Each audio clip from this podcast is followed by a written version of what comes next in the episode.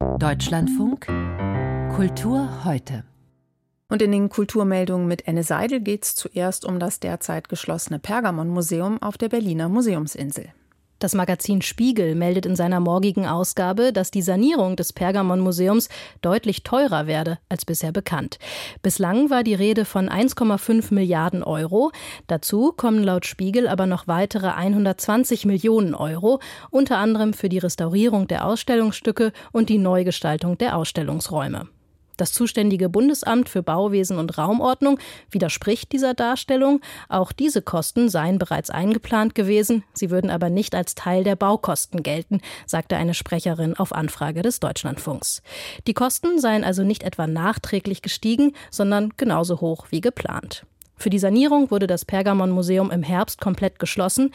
Der Nordflügel des Museums und der Saal mit dem Pergamon-Altar sollen 2027 wieder eröffnen. Und auch in Frankfurt an der Oder wird saniert. Dort soll ein historisches Kino in den nächsten Jahren zu einem Museum für moderne Kunst umgebaut werden. Das teilten das brandenburgische Kulturministerium und die Stadt Frankfurt heute mit.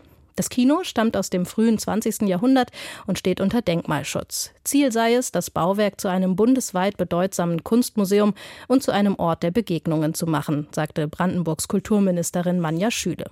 Nach dem Umbau soll dort das Brandenburgische Landesmuseum für moderne Kunst einziehen. Die Stadt Istanbul hat hingegen bald ein Museum weniger. Eine byzantinische Kirche, die bislang als Museum genutzt wurde, soll künftig eine Moschee werden. Es geht um die Kirche St. Salvator in Chora aus dem 12. Jahrhundert, die für ihre Wandmalereien berühmt ist. Die christlichen Malereien sollen in Zukunft mit Teppichen bedeckt werden, damit die Kirche als Moschee genutzt werden könne. Ganz ähnlich war in Istanbul mit der berühmten Hagia Sophia verfahren worden.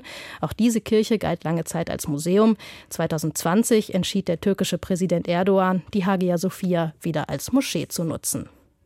Und zum Schluss noch diese Nachricht aus Frankreich. Dort sind weitere Anschuldigungen gegen den Schauspieler Gérard Depardieu bekannt geworden. Eine ehemalige Assistentin von Depardieu hat laut Pariser Staatsanwaltschaft Anzeige gegen ihn erstattet.